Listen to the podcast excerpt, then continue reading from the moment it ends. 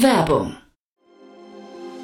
Sei dabei beim HTGF Family Day am 11. und 12. Juni in der Station Berlin. Für zwei Tage voller Inspiration und Business. Tauche ein in ein einzigartiges Netzwerkerlebnis mit bis zu 1500 Teilnehmenden. Erkunde das innovative Seed- und Later-Stage-Portfolio des Hightech Gründerfonds. Lass dich vom vielseitigen Programm inspirieren und knüpfe wertvolle Kontakte. Sichere dir jetzt dein Ticket. Mehr Informationen findest du unter www.family-day-htgf www.startup.de.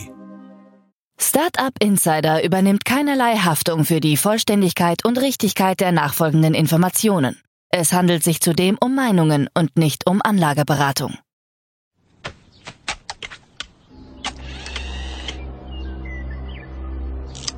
To infinity and beyond!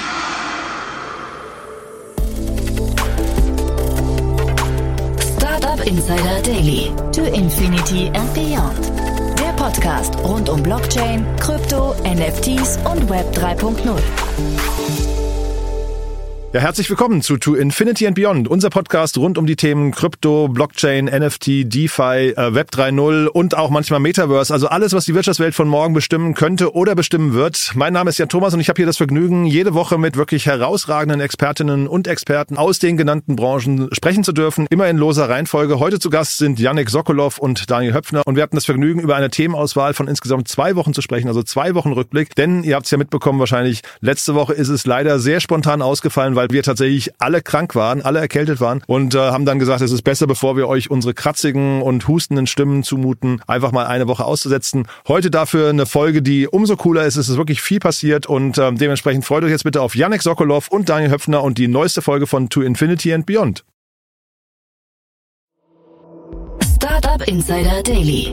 To Infinity and Beyond. Cool. Hallo Daniel. Hi Yannick. Hallo Jan. Ja, letzte Woche ist ausgefallen, oh je. Ja, ja äh, da hat uns so eine, so eine Runde zerlegt. Also auch die stärksten Männer werden irgendwann weich. Und Frauen. Ja, ja. Und Frauen, ja, ja genau. genau. Hier war auch krank, stimmt. Ja, ja, also wirklich die große Krankheitswelle in Deutschland oder Europa. Ne? Yannick, du hast erzählt, ihr habt ein internationales Team, da ist es sogar auch, ähm, nicht nur hier bei uns ist, äh, ist gerade Krankheitswelle, ne? Genau, also gefühlt jede Woche wer anders krank und äh, es zieht sich auch irgendwie mit dieser Grippewelle. Also irgendwie ist niemand so nach ein, zwei Tagen wieder auf dem Damm, sondern es dauert irgendwie eine Woche oder zwei. Also das ist schon, das ist schon, schon sehr auffällig. Ja, aber dann letzte Woche zum allerersten Mal ausgefallen. Tut uns auch leid, aber dafür haben wir jetzt News aus zwei Wochen, ne? Genau. Ja. geballte, geballte Medienmacht kommt jetzt auf uns zu. Genau. Dann würde ich sagen, wir gehen rein. Wir fangen an, wie immer, mit dem fast langweiligsten Bereich Regulatorik, ne? Ja.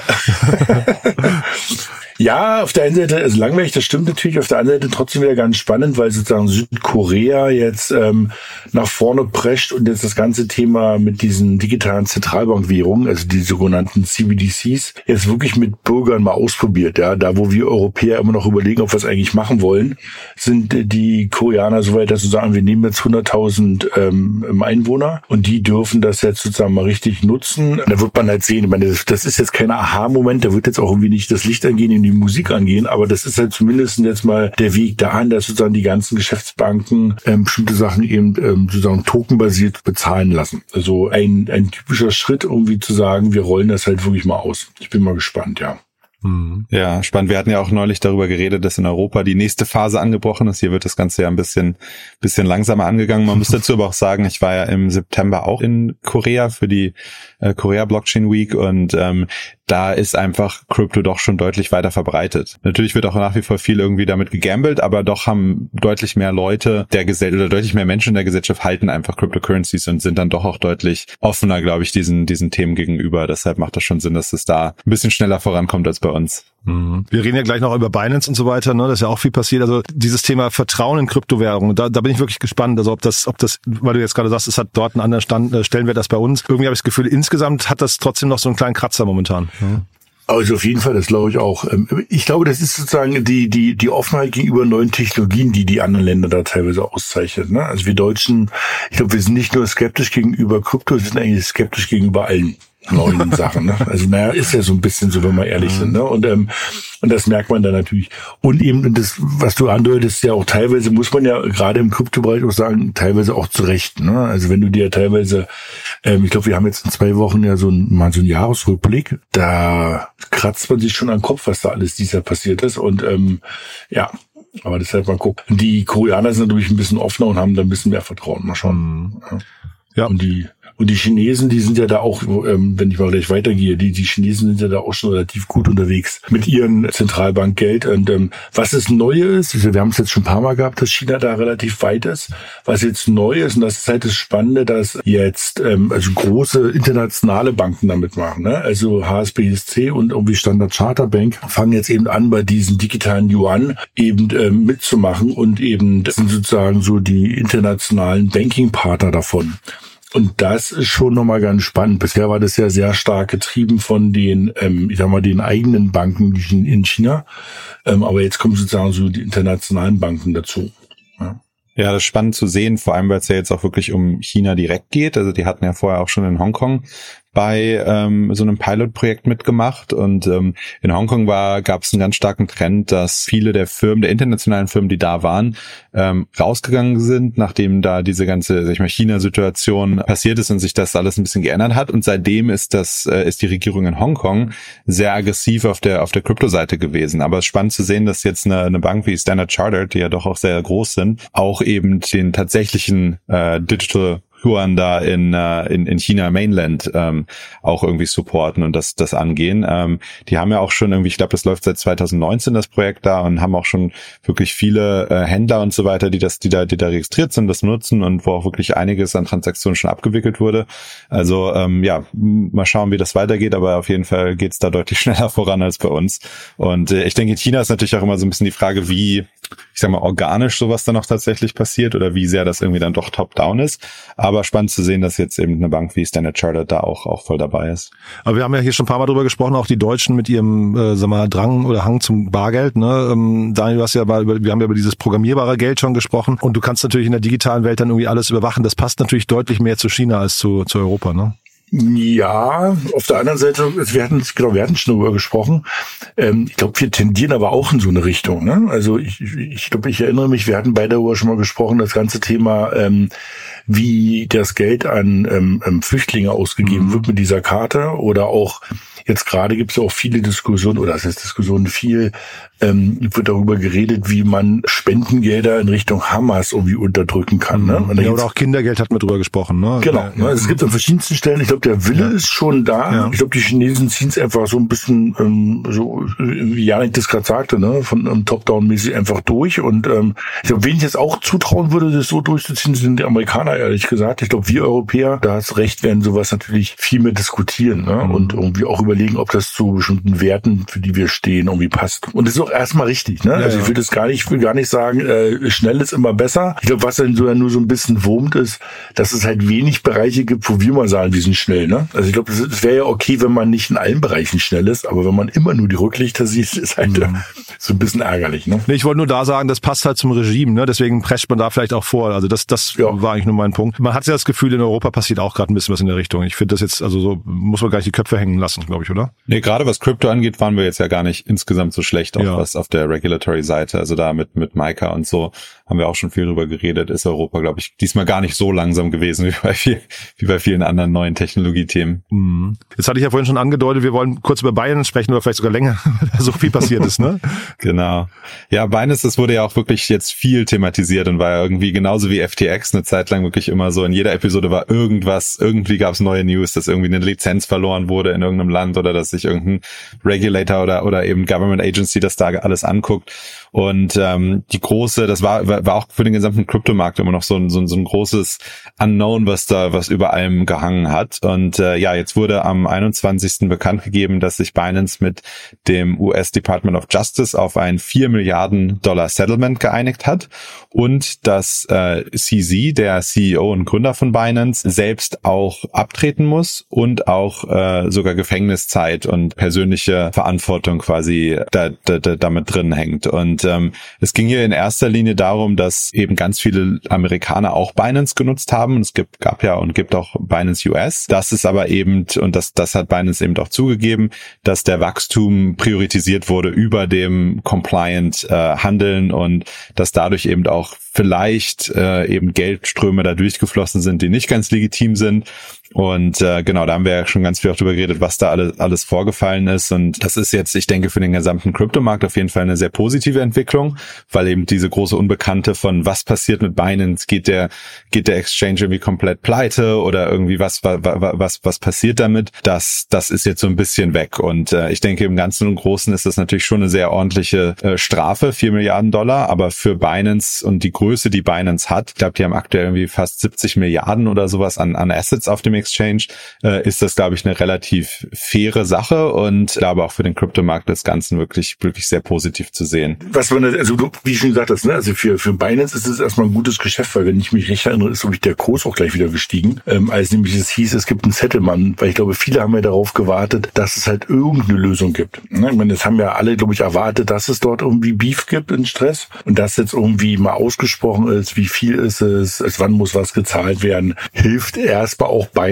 Ne? Ähm, und auf der anderen Seite muss ich aber auch sagen, ich habe irgendwo so auch das Gefühl, dass die Amerikaner naja, wenn man es mal, also vielleicht ist es auch so ein bisschen Wirtschaftspolitik, ne? Also eben ähm, die, das ist ja mit die größte oder die größte Crypto-Exchange und wenn die jetzt sozusagen so ein bisschen zurückgedrängt wird, dann ist letztendlich eben Coinbase und ähm, und Kraken sozusagen jetzt der der Weg frei und ähm, das passt für mich irgendwie so ein bisschen in das Bild, dass eben die SEC irgendwie Anfang nächsten Jahres einer hohen Wahrscheinlichkeit, wir wollen es noch nicht beschreien, auch das ganze Thema mit diesen ETFs dann durchwinkt, dass natürlich dann auch vielleicht eine amerikanische Börse mit dabei ist. Ne? Also ich glaube, das ist schon berechtigt. Also ich will jetzt jetzt Gottes Willen jetzt keine, ähm, gar keine ähm, Bresche für Bein entschlagen. Also wenn man gesehen hat, wir hatten es ja immer wieder hier in dem Podcast, irgendwie einer der größten Firmen der Welt, wo keiner weiß, wo das Hauptquartier ist und regulatorisch sehr, sehr schwer zu, zu, zu greifen. Aber eben, ähm, es kommt sozusagen alles so ein bisschen sehr zusammen. Ne? Mhm. Der Coinbase-Aktienkurs in den letzten 30 Tagen 60 Prozent im Plus. Ne? Ja, genau. Ja. Also das ist schon ein klarer Indikator, finde ich, dass, dass man sich darüber freut, dass hier vielleicht der Markt bereitet wird für, für den nächsten großen Spieler. Genau. Ne? Ich ja, glaube, die sind, noch, die sind noch nicht zurück, aber ich glaube, Janik auf einem guten Weg. Ne? Also ich glaube, die haben sich dieses Jahr verdreifacht oder so. Also ja, auf jeden Fall. Also der ganze Markt ist ja auch ein bisschen nach oben gegangen in den letzten Monaten und ähm, ich denke auch der Nachfolger von von dem CZ da bei Binance, ich glaube, er heißt Richard Teng, ähm, ist auch ehemaliger Regulator aus Singapur, also kennt sich auch mit diesen ganzen Compliance-Themen sehr gut aus und ähm, das ist natürlich auch so ein bisschen ein Signal auch an die an die Regierung in den USA und auch an das Department of Justice, dass man jetzt eben die Sachen richtig macht. Also ich denke, Binance kommt hier relativ glimpflich eigentlich davon und ja, für Coinbase ist das natürlich auch eine gute Sache, da jetzt quasi als der einzige Exchange nach wie vor äh, dazustehen, der durch diese ganzen Themen durchgekommen ist, ohne äh, irgendwie was abzubekommen. Und die sind ja auch immer im Austausch mit der SEC und, und, und den ganzen Behörden weltweit sogar. Ähm, aber der Brian Armstrong, der CEO, hat ja auch gesagt, von Anfang an haben wir geguckt, dass wir die Sachen richtig machen, dass wir eben keine Shortcuts nehmen und äh, dass wir auch nach wie vor eben in den, in den USA sind. Ja, jetzt gibt's auch irgendwie ein Hauptquartier äh, in Europa, in, in, in Irland und ähm, generell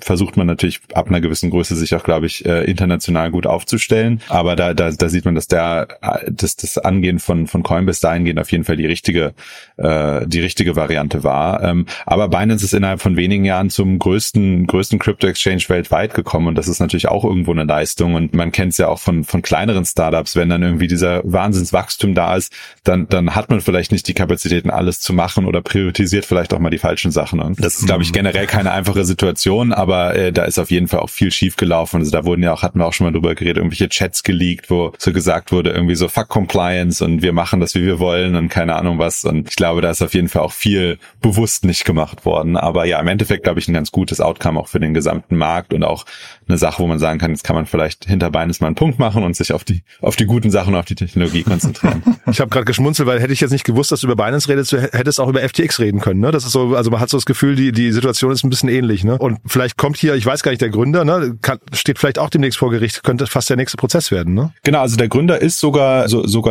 wie gesagt, wird belangt. Ich glaube, es geht um 18 Monate oder sowas und musste eben doch abtreten und darf nicht mehr irgendwie für Binance arbeiten. Und äh, auf jeden Fall gibt es da Parallelen. Also ich denke, FTX war nochmal ein anderes, äh, anderes Level, weil ja wirklich einfach von Anfang an Kundengelder genommen wurden für private Ausgaben, mhm. für was weiß ich nicht, Investitionen und, und irgendwie Spenden, politische Spenden und keine Ahnung was. Also da war, glaube ich, nochmal eine deutlich höhere kriminelle äh, Energie dahinter. Ähm, aber eben auch auf der, der Binance-Seite ist halt viel nicht so so ganz sauber gelaufen. Aber auch als es quasi alles bekannt wurde damals, die haben ihre ganzen Redemptions, also sie haben die ganzen User Funds ausgeben können, die machen auch ja, ja. regelmäßig, wo eben die Wallets angeguckt werden, so ein Audit. Ähm, das ist immer nicht ganz einfach und auch nicht 100%, sage ich mal, so foolproof, aber das wird sich schon immer wieder angeguckt. Eben dieses Proof of Reserves nennt sich das so ein bisschen, wo halt geguckt wird, okay, welche Wallets kontrolliert Binance, weil das ist ja alles auf der Blockchain einsehbar. Und äh, da, ich glaube, wie gesagt, das letzte Mal, als das geguckt wurde, hatte Binance irgendwie 65 Milliarden an Kryptowährungen auf diesen Wallets drauf. Also ähm, ein ganz dahingehend dann schon nochmal, glaube ich, ein bisschen andere, andere Situation als FTX. Aber ja, auf jeden Fall das zweite FTX war das erste, jetzt mhm. Binance das zweite große Fragezeichen, was so war mit, hm, wie viel ist da vielleicht schiefgelaufen oder auch bewusst falsch gemacht worden, ist jetzt, ist jetzt so ein bisschen weg damit. Mir, mir ging es ein bisschen, weil du gerade auch gesagt hast, Startups, die so schnell wachsen, ne? da passieren dann halt eben auch Fehler. Und ich finde, das ist halt ein Thema, das müssten sich nächste Generationen von Startups irgendwie, ähm, das müssen die Blick behalten, glaube ich. Das, das, das darf eigentlich keine Ausrede sein. Ne? Da musst du vielleicht dein Wachstum irgendwann auch mal drosseln. Ja, auf jeden Fall. Also ich denke, das ist ja auch immer generell die Frage, auch bei, bei, bei Themen wie WeWork oder sowas. Ne? Mhm. Ich glaube, es gibt einen, gibt einen Feingrad zwischen, okay, man wächst schnell und es werden vielleicht auch mal ein paar Shortcuts deshalb genommen oder es ist die Kapazität nicht da, alles zu machen. Oder hey, ich irgendwie, keine Ahnung, wie im WeWork-Fall, ich fliege mit dem Privatjet überall hin und rauche Gras dabei so. oder eben FTX, wir machen halt irgendwelche Poolpartys und, und irgendwie politische Spenden mit Kundengeldern. Also da gibt's glaube ich, auch äh, verschiedene, also es ist ein ganzes Spektrum, sagen wir mal so. Aber äh, ja, generell, glaube ich, kann man da auch viel von lernen, dass man eben im Endeffekt doch nicht so wirklich, gerade wenn man eine gewisse Größe erreicht, nicht wirklich dumm herumkommt, mit, mit den Regulatoren zusammenzuarbeiten.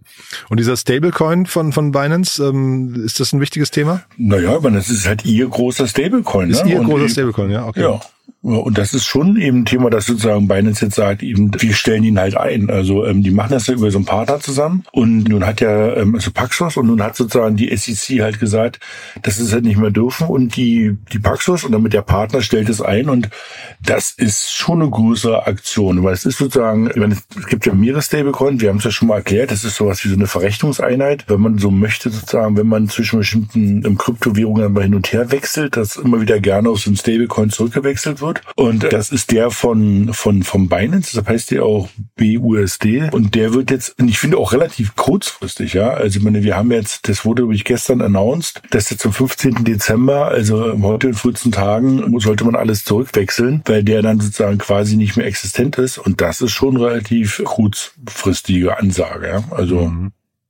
Ja, ich Oder? glaube, für Binance, das wird auf jeden Fall mit dem Settlement da ja zusammenhängen und ich glaube, für Binance ist es insofern nicht optimal, als dass eben mit diesen Stablecoins viel Geld verdient wird. Wir hatten ja auch schon mal über, über Circle und so gesprochen, die USDC machen und auch PayPal, die ja ihren eigenen Stablecoin haben und ähm, damit lässt sich sehr, sehr gut Geld verdienen und das ist natürlich jetzt dahingehend sehr ärgerlich für Binance, aber ja, ich denke, als Teil dieses Settlements und so dann auch jetzt nicht, nicht überraschend, dass das kommt. Da wurde auch schon häufiger drüber geredet. Also jedenfalls auch da, also da kann man natürlich immer so einen kleinen Aufruf machen. Jeder, der irgendwie Binance ähm, Stablecoin irgendwie bei sich im Portfolio hat, bitte sich leistens mal belesen auf den Binance-Seiten, was man da jetzt machen sollte, weil die würde ich jetzt nicht mehr lange dort liegen lassen. Müssen, also das und es war halt einer der größten, ne? Also so war es jetzt nicht, ne? Es war jetzt keine totale Nische, wo du sagst, das sind jetzt nur totale Freaks. Nee, das war schon ein bisschen größer. Ach krass. Okay, war mir gar nicht so bewusst, ja.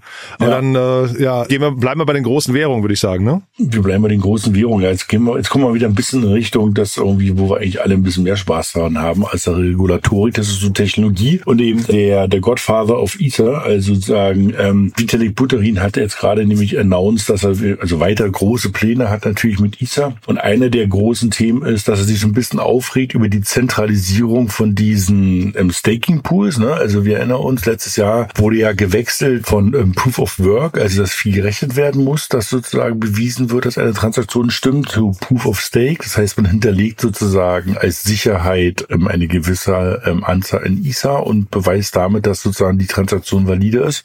Und sollte sie nicht valide sein, wird sozusagen das, dieses hinterlegte Geld sozusagen eingezogen, dieses sogenannte gestakte Geld. Und mit diesem Staking kann man halt sozusagen einfach Geld verdienen, weil da wird so ein gewisser Zins dafür bezahlt, äh, sozusagen, oder Nachfolgsprämie dafür bezahlt, wenn man das mal so ganz einfach darstellt. Und da gibt's halt eben so eine Staking-Provider und einer der größten ist halt Lido. Und jetzt wird's halt irgendwie so ein bisschen interessant, weil sozusagen ihr Erfolg wird ihr Problem, ne, weil die eben so erfolgreich sind, ähm, dass sie fast irgendwie, ich, ein Viertel ähm, der gestakten Ether ähm, unter sich versammeln. Ist natürlich jetzt wieder so eine, passiert natürlich eine Sache, die man ja eigentlich nicht will, dass man jetzt doch wieder zentrale Player hat, die sozusagen so eine, so eine, so eine Meinungsmacht bilden, wenn man so möchte, ja, oder, oder so, so eine Validatorenmacht auf dieser Ether-Plattform beim, beim Blockchain bilden. Und darüber regt er sich so ein bisschen auf und sagt halt, das muss sich halt ändern, wir brauchen mehr Dezentralität. Und eben, er sagt eben auch, er will sozusagen das ganze Thema Staking nochmal quasi von Grund auf neu entwickeln und eben das sozusagen einfach ähm, schneller und eben dezentraler laufen wird. Also 2024 sind ja da größere Updates geplant und jetzt im Zuge von so einem größeren Event hat er da sich da mal zu, zu Wort gemeldet.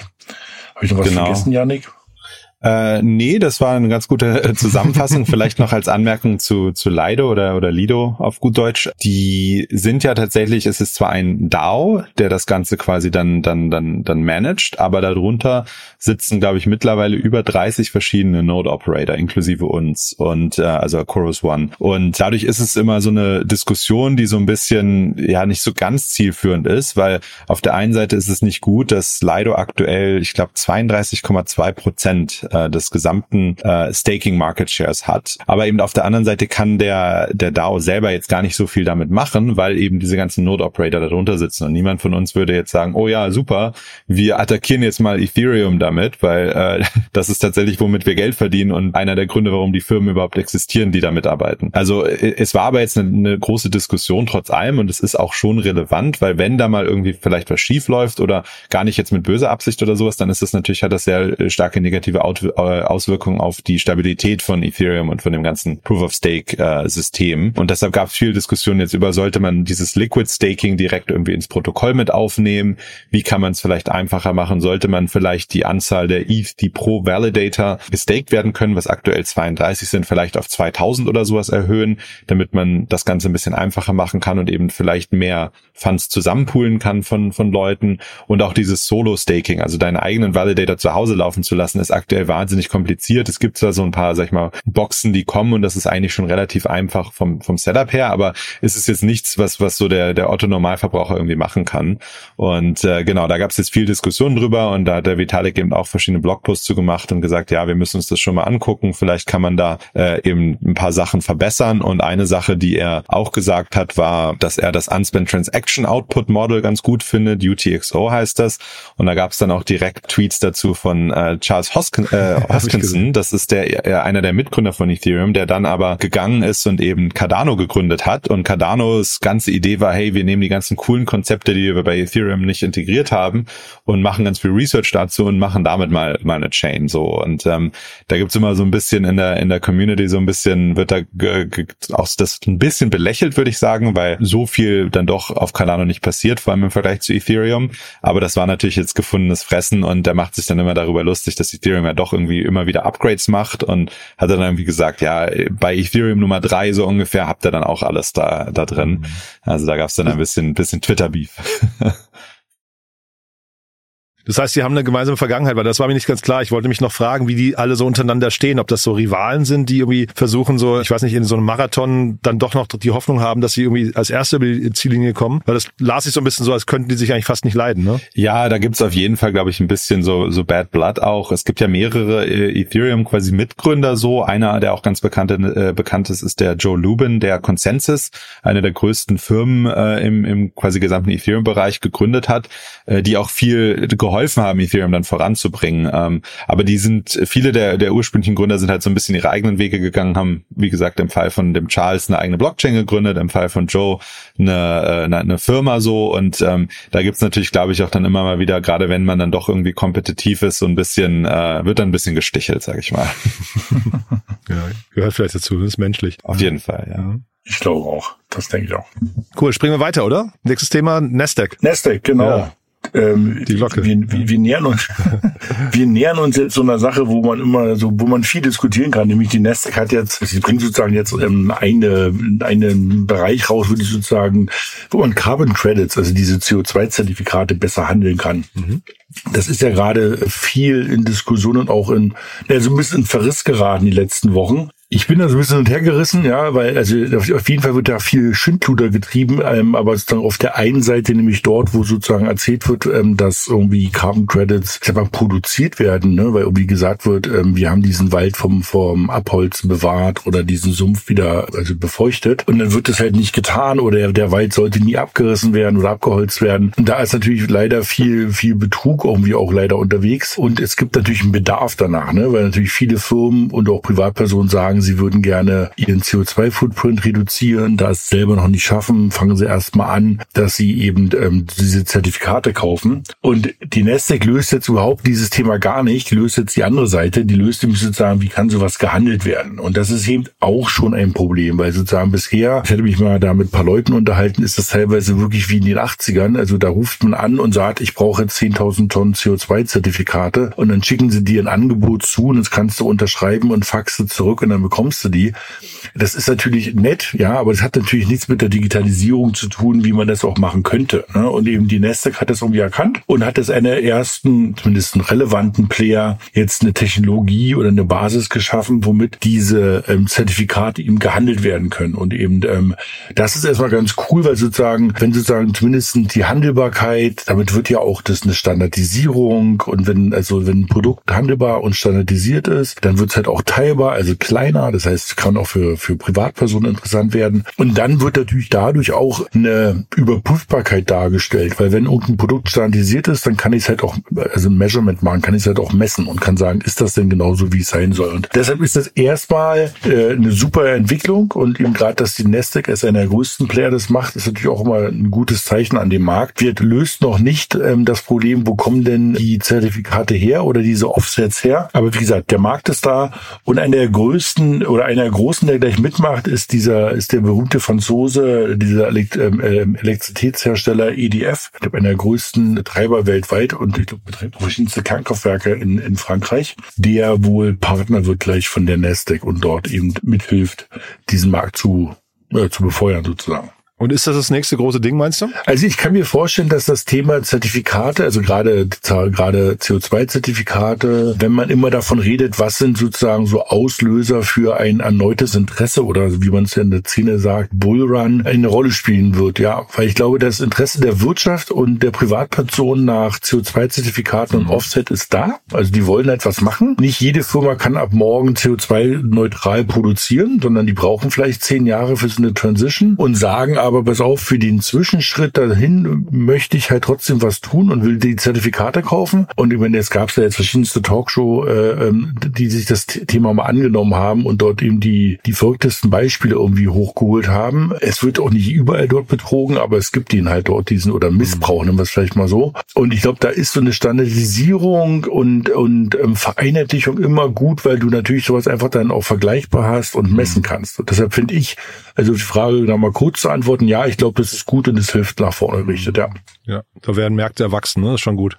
Auf jeden Fall. Was, was ich spannend finde an der Sache ist, dass ähm, wir reden ja hier auch immer viel über die ganzen äh, schlechten News, weil das natürlich auch immer viel in den, in den generell ja in den, in den News ist und viel irgendwie so Mindshare bekommt. Aber ähm, was ich spannend daran finde, ist, dass man sieht, dass diese Blockchain-Technologie eben doch in ganz vielen verschiedenen Bereichen immer weiter irgendwie ankommt und damit experimentiert wird und eben geguckt wird, hey, wie können wir das vielleicht, wie können wir die Vorteile, die diese neue Technologie eben bietet, nutzen? Und ähm, ob es jetzt, sag ich mal, in dem Bereich wirklich das, das ultimative Ding ist, muss man abwarten, aber ähm, dass überhaupt damit experimentiert wird und eben auch von größeren Firmen, finde ich immer sehr, sehr positiv zu sehen, dass eben nicht gesagt wird, ja, wir bleiben im Status quo, sondern hey, hier gibt's eine neue Technologie, die auch eben neue Vorteile mit sich bringt und äh, das probieren wir jetzt direkt mal aus. Mhm. Ja, sehr spannend auf jeden Fall. Also man, das ist halt ein Riesenmarkt, ne? Also das ist vielleicht nochmal dein Satz. Also muss man überlegen, kannst du überlegen, wie viele Milliarden Tonnen jedes Jahr dort sozusagen in die Luft gepestet werden. Leider. Ne?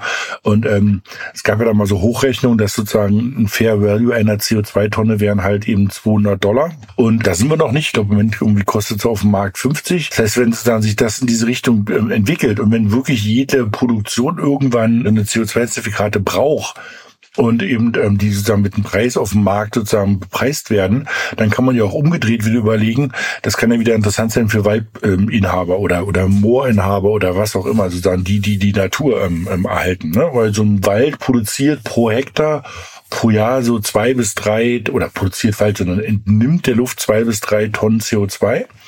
Und dann kann man sich das ja ausrechnen. Ja? Also bei 200 Euro reden wir halt zusammen von 400 bis 600 Euro also was der dann verdienen würde, wenn man so möchte, als Waldinhaber, dafür, dass er den Wald erhält, ja, und so erhält und verjüngt und eben und bearbeitet und bewirtschaftet, dass der eben jedes Jahr eben CO2 aus der Luft nimmt. Also deshalb, das kann schon ein Modell werden, was funktioniert. Ich glaube, da ruckelt es noch an verschiedensten Stellen im System.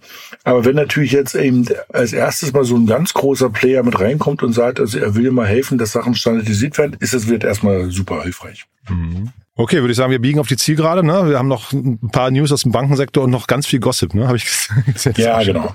Wir haben jetzt mal jetzt ein bisschen was lokalpatriotisches. Ja? Mhm. Also DLT Finance ist eine deutsche Firma oder die sitzen sogar irgendwie in, in, in Berlin und die sind einer der ähm, so ein bisschen, man würde es so nennen, so ein bisschen die digitalen Hidden Champions in Deutschland. Also seit mehreren Jahren im, im, im Verborgenen aufgebaut und sind sozusagen ein sehr guter Anbieter von Dienstleistungen für große Banken im Bereich Brokerage, Handel, Custody. Und ähm, da sieht man jetzt gerade auch, wie gut die sind, weil sie einer der größten digitalen Börsen, ähm, fast der Welt, nämlich die Schweizer Six, hat jetzt sozusagen DLT Finance als Partner auserkoren für das ganze Thema Handel. Also nicht nur für das Thema Custody, ich glaube, das machen die selber weiterhin, weil soweit sind die schon selber, aber sozusagen als wirklich als Handelspartner und Brokerage-Partner hat sozusagen so eine riesengroße ähm, Schweizer Börse diese, nennen wir es mal kleine ja, oder mittelgroße ähm, Berliner Startup ausgewählt. Und das ist schon mal ganz cool. Also das heißt sozusagen, du hast ja vorhin schon gesagt, wir sollen nicht so den Kopf hängen lassen, hast recht. Also auch wir haben hier so ein paar, äh,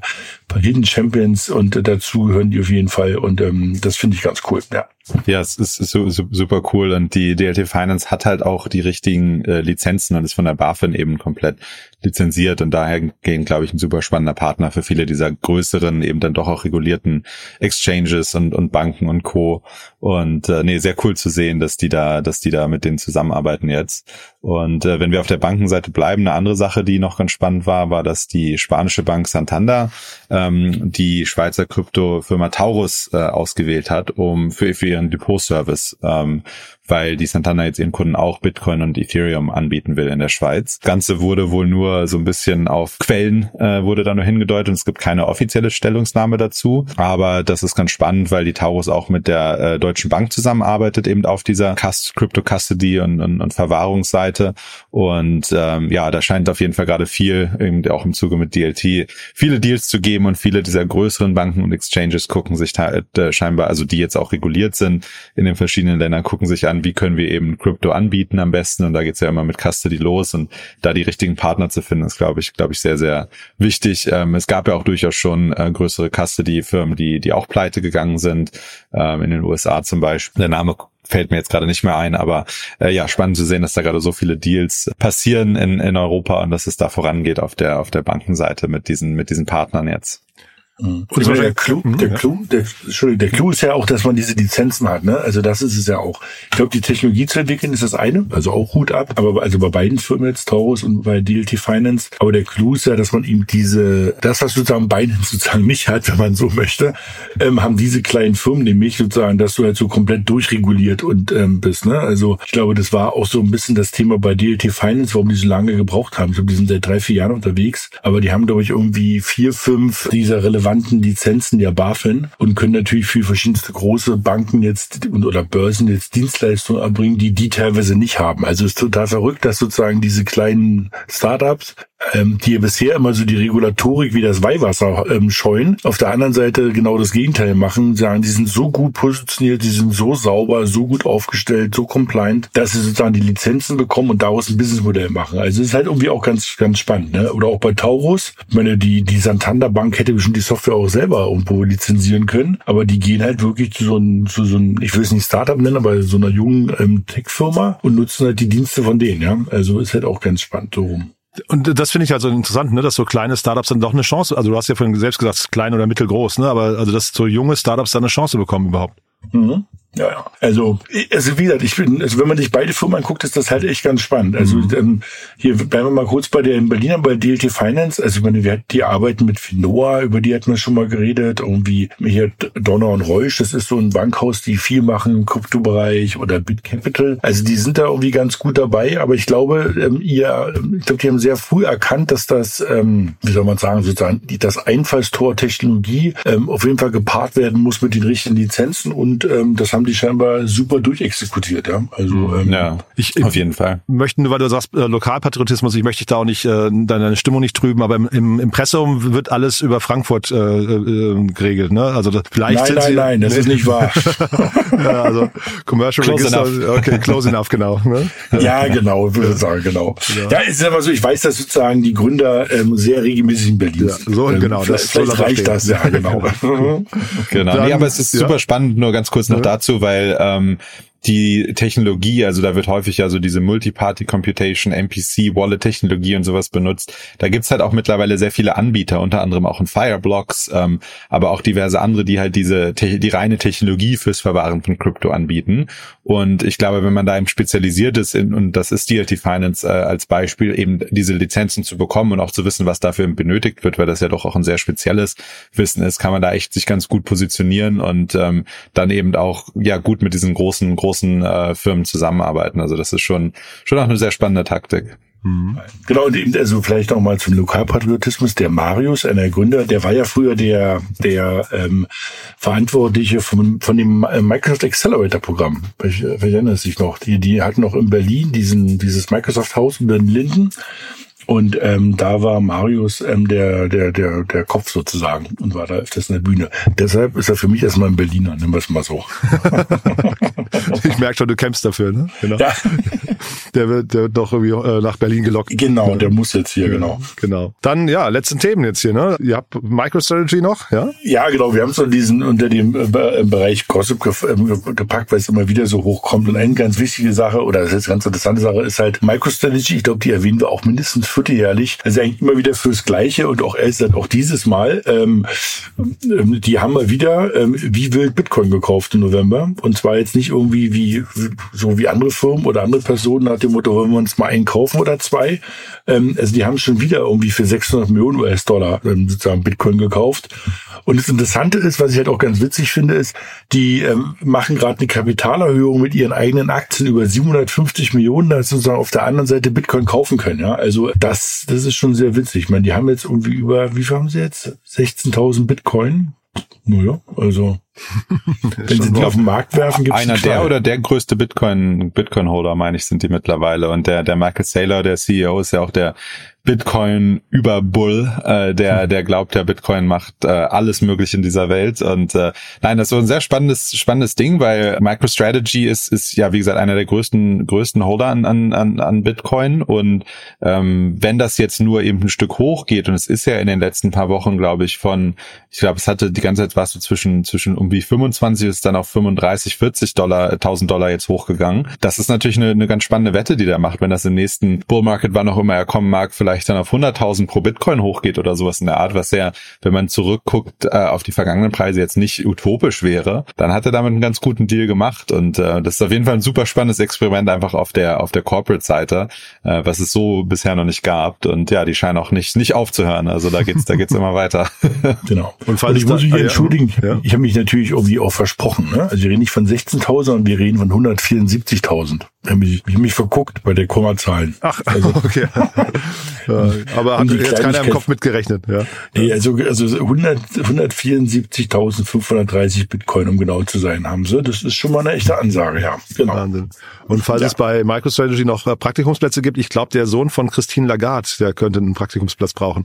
Genau, der darf dort, der darf dort was machen, ja. Das war auch eine schöne Geschichte, ja. Also irgendwie Frau Lagarde, also die Chefin der EZB, hat vor kurzem so ein bisschen vor sich hingemurmelt und geschimpft, dass ihr Sohn, ähm, ähm, ich glaube, sie hat sie nicht gefragt um Rat, aber sie hat ihn breitwillig gegeben und ähm, sein Geld irgendwie großenteils irgendwie wo mit Krypto verloren hat. Ähm, das ist natürlich jetzt überhaupt nicht äh, zum Lachen, um Gottes Willen, aber eben ähm, ist natürlich irgendwie so interessant, wenn sozusagen die Chefin der EZB irgendwie sich öffentlich darüber echauffiert, dass ihr Sohn irgendwie das Geld verloren hat. Ich glaube, der ist auch Mitte 40, ne? Also nur mal Ach so, so als, okay. das ist jetzt nicht so, dass man sagt, um Gottes Willen, der Kleiner. Jetzt meint sie, jetzt müsste man das alles regulieren. Also da habe ich auch schon gesagt, ich hoffe ja, dass sozusagen nicht irgendwelche anderen Sachen noch passieren, nicht, dass uns irgendwie noch die Fahrräder wegnehmen, weil auch niemand gestürzt ist oder so. Das fand ich irgendwie so ein bisschen sehr, sehr äh, ja, das sind eine nette Nachricht am Freitagnachmittag. Okay, da geht's aber vielleicht um andere Summen. Ich dachte, das wäre jetzt tatsächlich, also, aber sie ist ja schon ein bisschen, sieht man ja, ne, so ein bisschen äh, die die grauere Eminenz, ne. Aber ich wäre schwierig, wenn sie dann aus so einer persönlichen Erfahrung heraus äh, so ein bisschen verklärten Blick vielleicht bekommt, ne? Ja, genau, das, ist das ist das, was mich auch da so ein bisschen. Also sonst natürlich kann man darüber reden, um Gottes Willen, aber das fand ich auch so ein bisschen komisch nach dem Motto: Mein Sohn hat Geld verloren, jetzt müssten wir es mal regulieren, wo du sagst so. Uh, Er hat mich königlich ignoriert, hat sie geschrieben. Ja. Das können, das können Kinder, glaube ich, immer sehr gut. Den Rat der Eltern königlich ignorieren. Ja, ich denke auch, das, ist, das Einzige, was da ein bisschen schwierig ist, ist, dass sie natürlich sofort dann wieder gesagt hat, ja, Krypto äh, wird ja auch benutzt für kriminelle Sachen und dann keine Ahnung was und ähm, Spekulation an sich sei okay, aber das wäre ja nicht okay und das ist halt wieder so ein bisschen ein verklärter Blick. Also wir hatten da ja auch schon drüber geredet, dass da irgendwie im Kongress direkt irgendwie eine Petition gemacht wurde, basierend auf falschen Daten von irgendwie, dass die Hamas wahnsinnig viel Kryptogeld bekommen hat, was sich dann alles als falsch herausgestellt hat. Und ja, das ist dann wieder so ein bisschen auch einfach so eine Narrative, glaube ich. Und äh, das ist dahingehend wieder ein bisschen schade. Aber ähm, ja, ich denke, wir haben alle schon mal irgendwo versucht, was zu spekulieren und irgendwie was verloren. Und äh, ist auf jeden Fall eine lustige Anekdote. Und äh, noch eine weitere Anekdote, ich hatte das gerade mal ganz kurz ausgerechnet, weil es mich interessiert hat. Also aktuell hält MicroStrategy 6,7 Milliarden US-Dollar an Bitcoin. Also ganz, ganz solide Summe, wenn ich das hier richtig gerechnet habe. Dann bist du aber auch wahrscheinlich so drauf, dass im Sekundentakt dein Browser refresht und guckst wieder. Meine Herren, du, ja. Also das Genau. lässt einen ja nicht in Ruhe schlafen dann, äh, wenn da die Märkte sich so bewegen. ja, auf jeden Fall stell dir mal vor, dann passiert sowas wie, ET, äh, wie FTX letztes Ja, ja. Jahr. Ich glaube, da regst du dein Herzrasen, ne? Wahnsinn, also, Wahnsinn. Dann rufst du deinen dein, dein CFO an und schreist erstmal zwei Minuten ins Telefon. Also Obwohl der Michael Saylor da äh, steadfast war und gesagt hat, nee, also Bitcoin ist die Zukunft und wir bleiben dabei. Und der durchschnittliche Einkaufspreis, den die hatten, war auch, glaube ich, bei 30.000 und aktuell ist Bitcoin bei fast 39.000. Also da haben sie bisher Okay. Schon im Durchschnitt auf jeden Fall einen Gewinn gemacht. Also auf jeden Fall besser am Investieren als der, der Sohn von der, von der Lagarde. Ja, ja. Und wir hatten ja vorhin schon kurz die Parallele gezogen zwischen FTX und Binance und jetzt kommt hier noch eine weitere, ne? Genau. Äh, Also was dann passiert ist sozusagen, dass ähm, Cristiano Ronaldo ähm, verklagt wird, weil er, ich weiß gar nicht, wann das war, ich glaube schon zwei Jahre her, ähm, da hat er mal Werbung gemacht ähm, für NFTs, die von Binance rausgebracht werden und jetzt, nee, letztes Jahr war die Partnerschaft gerade, ich habe nochmal nachgeguckt, ähm, dass das eine Partnerschaft mit Binance eingegangen ist bezüglich ähm, so NFTs und jetzt heißt es eben, die waren gar nicht registrierte Wertpapiere und so weiter und so fort und jetzt wurde er verklagt auf, wenn ich mich recht erinnere, ich habe vor kurzem gelesen, auf über eine Milliarde. Ich weiß nicht, ob das so, also da muss er noch ganz schön lange Fußball spielen, wenn das durchgeht, aber eben, äh, man muss halt immer aufpassen, also ähm, ähm, Janik hat es vorhin schon mal so richtig gesagt, man muss immer überlegen, von wem man eigentlich einen Ratschlag haben will. Ne? Also ich glaube, einen Fußball-Ratschlag hole ich mir gerne von, äh, von ihm, aber die Frage ist, ob er jetzt der Richtige ist, den man bei Finanzfragen irgendwie fragen sollte, ja. Und wir haben das Ja, ja, deswegen, deswegen die Brücke zu FTX, ne? Da, da war das ja auch so, Tom Brady und was weiß ich was, Giselle Bündchen, Kardashians haben wir hier schon mal angesprochen. Also irgendwie so die ganz, ganzen Werbegesichter im Kryptobereich werden irgendwie alle, äh, hat man das Gefühl, irgendwie so ein bisschen äh, zur Rechenschaft gezogen, ne? Ja, und das finde ich auch durchaus richtig. Also ich meine, die haben da wahrscheinlich nichts irgendwie sich, sich groß bei gedacht, aber ähm, im, im Endeffekt wird das meistens, ist es immer, wenn es einen Bullmarket gibt und die Preise wahnsinnig durch die Decke schießen, dann will natürlich jeder irgendwie teilhaben und, und schnell reich werden und keine Ahnung was. Und das wissen natürlich viele dieser Firmen auch genau und ähm, wissen auch, dass natürlich viele auch jüngere Leute vielleicht äh, zu einem Cristiano Ronaldo hochschauen oder eben auch selbst zu den Kardashians wahrscheinlich. Und dann doch auch irgendwie so ein bisschen auf die Ratschläge oder die generell die Informationen, die da geteilt werden von diesen Personen halt irgendwie dann doch auch da, da darauf hören und ähm, dahingehend, also ich glaube, die Summe ist jetzt ein bisschen utopisch, da wird wahrscheinlich hoch angesetzt und dann irgendwie, weißt du, gut, gut verhandelt so ungefähr, den, den Anker hochsetzen und dann schauen, wie, wie weit man runtergehen kann von da. Aber ähm, im Grundsatz ist das, glaube ich, schon eine richtige Sache, dass eben denen da mal auf die Finger geschaut wird, weil ja die Leute einfach wahnsinnig viel Einfluss haben. Ich, Cristiano Ronaldo, glaube ich, irgendwie drei, 300, 400 Millionen Follower auf Instagram. Und ähm, das ist natürlich dann als Werbepartner spannend, aber wenn dann eben vielleicht nicht so gute Entscheidungen getroffen werden, was die Werbepartner angeht, dann, dann ist das auch durchaus eine Sache, die man sich nochmal angucken sollte. Könnte man aber jetzt fast eine eigene Sendung zu machen, weil also die Frage ist, wo zieht man die Grenzen? Ne? Ich meine, ich, ich stamme so, also, also als ich noch Fernsehen geguckt habe früher, gab es zum Beispiel immer die Fußballnationalmannschaft, die hat Werbung für Nutella gemacht. Ne? Mhm, so, genau. Und da hast du ja auch eine ganze Generation von dicken Kindern produziert. Also die ja, Frage Ja. ist, wo ziehst du die Grenze, finde ich, ne? Ja, auf jeden Fall. Also das war nämlich auch gerade mein Gedanke. Also ähm, ich glaube, wenn es natürlich Betrug ist, ne, oder wenn du halt irgendwie sagst, ähm, da, da hast du auf jeden Fall recht, aber prinzipiell sind das erstmal natürlich Werbegesichter, ne? Ja. Also muss man auch irgendwo so sehen. Also ich meine, keiner erwartet, dass ähm, wenn ich irgendeine Creme nehme, dass ich danach zehn Jahre jünger bin. Oder irgendwie, genau wie du gerade gesagt hast, Nutella oder Milchschnitte, oder wie das Zeug heißt, also dass ich den ganzen Tag irgendwie energetisch durch die Gegend hüpfe. Also Bastian Also Schweinsteiger macht die ganze Zeit Werbung für Chio-Chips, ne? Also jetzt ohne die, die Marken kann man jetzt streichen, das ist jetzt hier keine Werbung für Chio-Chips oder sowas, ne? Aber Nee, genau, also, aber- ne, das ist, ich, ich weiß nicht, wo man die Grenze zieht bei, bei sowas, ne? Ja. Also ist natürlich furchtbar, wenn dann Geld verloren geht, aber ich, Gesundheit ist ja auch ein Thema. Also hm.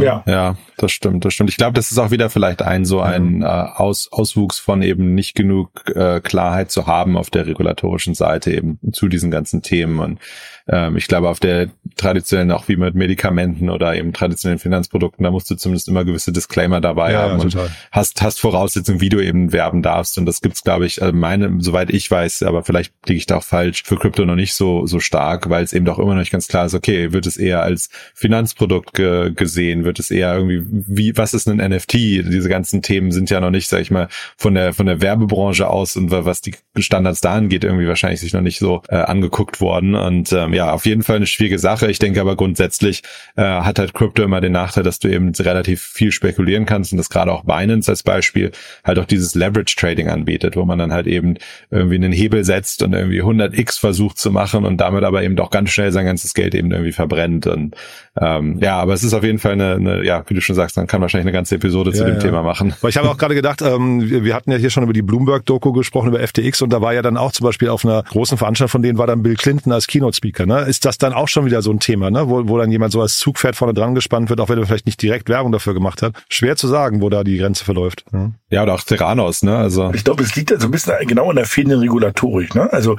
wenn das Ding halt reguliert wäre, dann weiß man es halt auch, wie man es bewerben darf. Ist es ein Finanzprodukt, ist es das nicht? Ne? Und dann, dann gibt es halt klare Regeln dafür. Aber wenn natürlich die Einordnung fehlt, dann fehlt halt leider auch sozusagen, was da, wie darf ich es bewerben? Und dann passiert genau so eine so eine Thema. Ne? Also ähm, und sagen wir so, ich hatte mir diese Werbung mal angeguckt, ähm, damals auch für die FTX-Börse hier mit der Giselle Bündchen und diesen, wie hieß dieser David Larry, glaube ich, ne, der hier immer zu allen Nein sagt.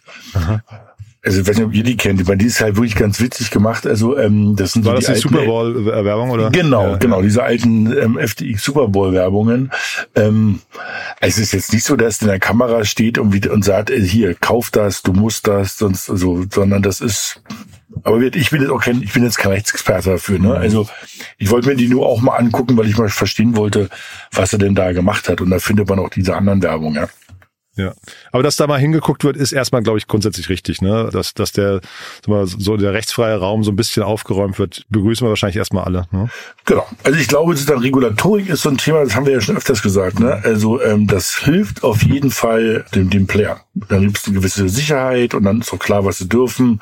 Und erst recht sagen wir uns Europäern. Ne? Also ähm, unsere Naturell ist ja nicht so nach dem Motto irgendwie äh, break things und mach einfach weiter, sondern wir, wir, wir mögen schon, dass es erstmal irgendwelche Regeln gibt. Und wenn die da sind, können wir uns in den Rahmen bewegen. In der Hinsicht bin ich erstmal ein großer Fan davon. Ne? Und ja, äh, mit Mika, also das werden wir, glaube ich, jetzt auch im Jahresabschluss mal nochmal haben, sind wir erstmal super positioniert, ja. Auf jeden Fall. Ich denke, es durchläuft halt gerade diese typische ähm, Phase von eben, es ist jetzt groß genug, niemand belächelt äh, Crypto als Industrie oder Blockchain als Technologie äh, mehr und weiß, okay, das wird auf jeden Fall sich in vielen Bereichen auch irgendwo durchsetzen als neue Technologie.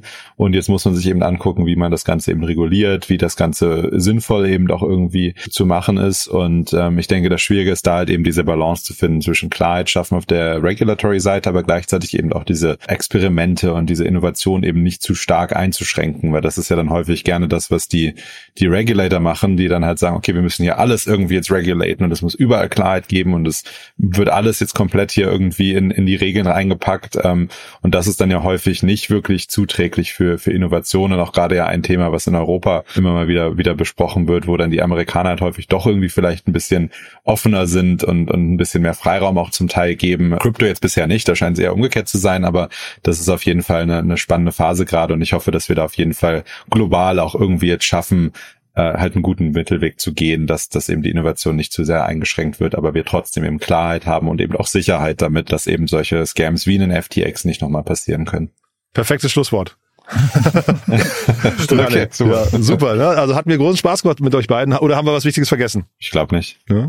Nö. Super. Dann lieben Dank. Äh, schön, dass wir alle gesund waren und äh, freue ich mich aufs nächste und, und gesund bleiben hoffentlich. Ne? Und dann freue genau, ich mich aufs nächste Mal. bleiben. Genau. Sehr cool. gut. Schönes Wochenende. Schönen Euch auch, ne? Tschüss dann. Ciao. Ciao. Startup Insider Daily to Infinity and Beyond. Der Expertendialog mit Daniel Höpfner und Kerstin Eismann rund ums Thema Krypto, Blockchain und Web 3.0.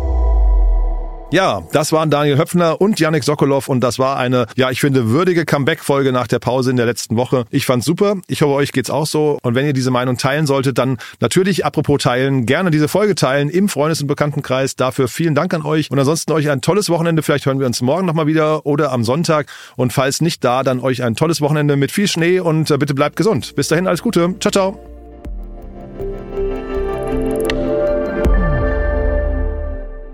Diese Sendung wurde präsentiert von Fincredible. Onboarding made easy mit Open Banking. Mehr Infos unter www.fincredible.io.